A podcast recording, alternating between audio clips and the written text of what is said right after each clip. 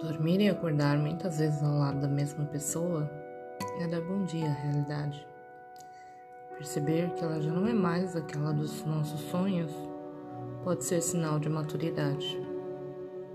Não se trata de idade, é cumplicidade. Acabou o encanto? Que bom, bora começar um relacionamento de verdade. Às vezes, quem não está disposto a assumir o outro pode não estar pronto para encarar a si mesmo. Mas tudo bem, é o que eu chamo de fase 2. É o que vem depois que a gente começa a dizer que está ocupado.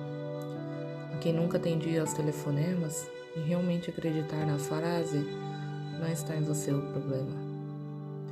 Nada errado em o outro querer curtir uma adolescência tardia, mas não dá para confundir usar máscaras com viver uma fantasia. Pelo menos não comigo, porque o perigo, perigo de viver enganando a si mesmo é achar que vai enganar a todo mundo. E se você pedir para quem está nessa fase mudar, ele muda de assunto.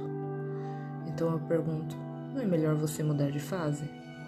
E dar bom dia só o que faz você feliz? É isso. Mudar de fase é deixar de fazer o que não te fazia. Quem não quiser dividir um sentimento, sinto muito. Dar bom dia a uma nova realidade não quer dizer que a gente não vá mais sonhar acordado mas é poder dizer que quer alguém do lado para realizar os sonhos juntos.